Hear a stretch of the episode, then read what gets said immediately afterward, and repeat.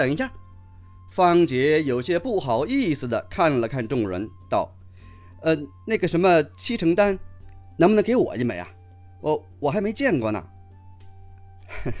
多的没有，给你们开开眼。”胡说，立马从乾坤戒里拿出了一枚晶莹剔透的药丸，扔给了方杰，说道：“这是没有鉴定过的，所以俗称七成丹。一旦鉴定，就无法合成了。”方杰接过七成丹，翻来覆去的看了半天，觉得有点像球状果冻，弹性十足。除了有点卖相之外，似乎也没什么特别，不由得问道：“那怎么才能鉴定丹药的属性呢？”需要学鉴定术，给我吧。白宁伸出纤纤素手，巧笑道：“哈哈，鉴定一次七成丹要扣去一两黄金鉴定费。”这次就不收你的钱了。方杰连忙将丹药递上，下意识地顺着那只晚白肌红的玉腕向上瞧去。只见其腰若流纨素，耳着明月当，丹山杏子红，翠彩发蛾眉，当真是大美人一个。看到这里，方杰赶紧将目光移开，心中暗骂自己糊涂。如此养眼的美女，定然有不少追求者。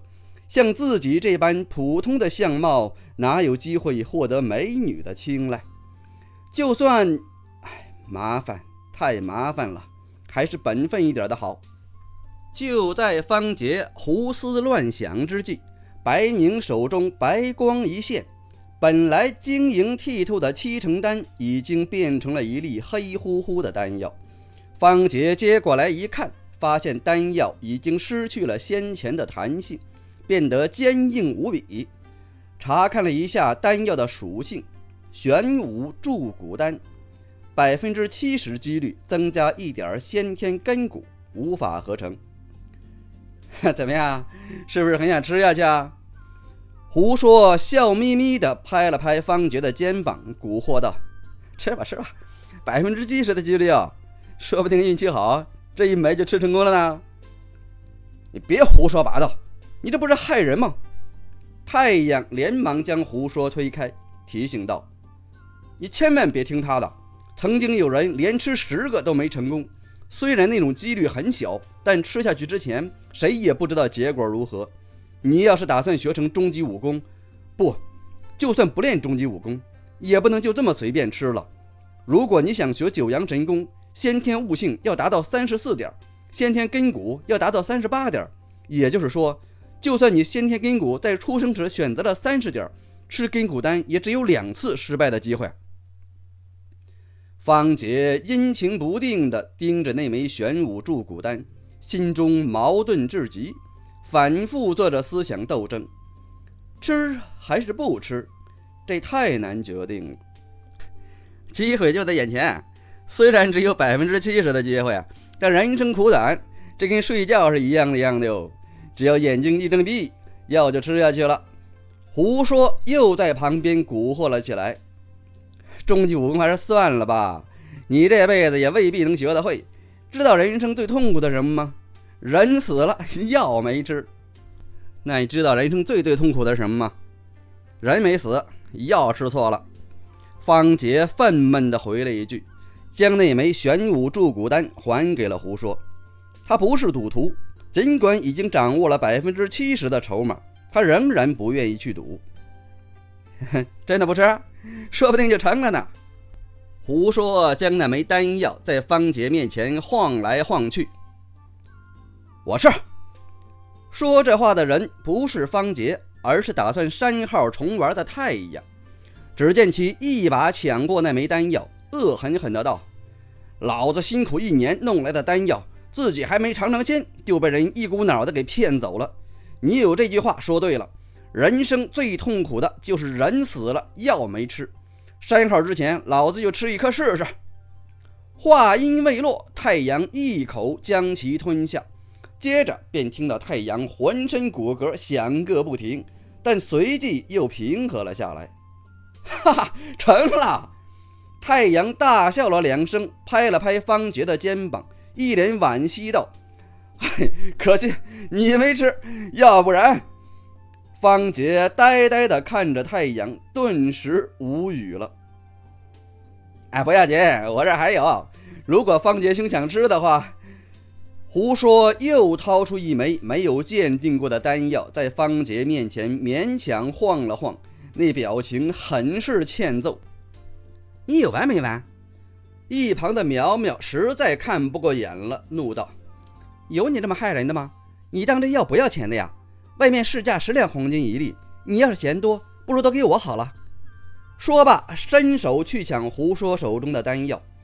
胡说也不以为意，直接让苗苗将丹药抢了去，笑道：“我的不就是你的吗？我这么做也是为了方杰兄好。我实在不忍心看到一个大好青年就这么走向绝路。刚才他要是听我的，不就成了？成你个头！”白宁笑骂了一句，说道：“废话都别说了，我们还是先来商量商量下一场比赛的对策吧。我们的对手是一个叫血洗天下的团队，都是血刀门的弟子，都是用刀的，而我们恰好用剑，对我们有所克制。我还是不去了吧。”不等白宁把话说完，方杰就打断道：“我现在就学了点基本武功，去参加比赛只会拖你们的后腿啊。”经过深思熟虑之后，方杰最终还是决定放弃参赛。哎，兄弟，你这话说的！太阳正要说话，胡说就已经抢到。你说这话就是没我们当朋友了，你不会生我的气了吧？刚才我只是跟你开玩笑，千万别当真。我道歉还不行吗？好吧，我跟你们明说了吧。方杰扫视了众人一遍，沉声道。我的目标的确是为了练成终极武功，这事儿还需各位帮我保密。但我之所以不参加比赛，主要是想回去加紧练级。所谓笨鸟先飞，我已经是个武学废材了，再不抓紧时间，更难以赶上其他人。见太阳似乎要说话，方杰挥了挥手，阻止了对方，继续道：“我知道你想说什么，如果能打进百强，就会有不少的奖励，对不对？”可你们也一眼就看出我身份来了。要真打进百强赛啊，我就成众矢之的了。这样的话，你们不是在帮我，反而是在害我。那承蒙各位看得起在下，我再次谢过。说到这里，方杰对众人一一抱拳，目光扫到白宁的时候，心中微微一颤，但还是很快就将目光转移到了太阳身上。我玩游戏啊，不喜欢和人称兄道弟。那你这个兄弟，我认了。虽然我现在武功十分低微，但日后若有什么需要帮忙的，在下一定义不容辞。听了这话，太阳抓了抓脑袋，想说什么，又半天说不出口。呵呵，你不是马上要删号重玩吗？方杰朝太阳眨了眨眼睛，学着太阳的口吻笑道：“以后在郭府里面，我罩着你，我们是兄弟嘛。”太阳知道方杰心意已决。也就不再强求，大笑道：“哈哈，那是。”胡说仔细打量了方杰半天，正色道：“你这话还是那么回事儿你要是一口咬定说怕拖我们后腿才不参加比赛的，那就太虚伪了。既然你都这么说了，那在下也交你这个朋友。”方杰微笑着朝胡说点了点头，只是眼神中颇有些复杂。暗道这人才是真正的深藏不露，幸好不是敌人，否则的话后果难料。唉，白宁叹了口气，很是扫兴地看了方杰一眼，正要说话，却见对方一股脑的从乾坤界里拿出一大堆扫帚和柴刀。方杰笑道：“这些玩意儿啊，都是新手工具，很实用，你们拿去吧。”说不定会在比赛时发挥奇效。看到这些扫帚，白宁忽然想起了被对方扫下平台时说的那句话，不由得道：“喂，我扫地的样子真的很难看吗？”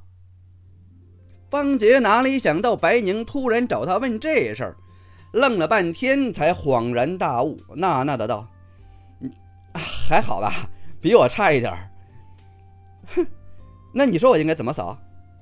白宁对方杰这话很是不屑，方杰一本正经的道：“根据我扫过数万次马蜂的经验来看，应该闭气凝神，收臀挺胸，目光平视，马步扎稳，手指紧握，手腕放松，不动如山，动如雷霆。你打过高尔夫吗？差不多就那个样子。哎，你的脸怎么红了？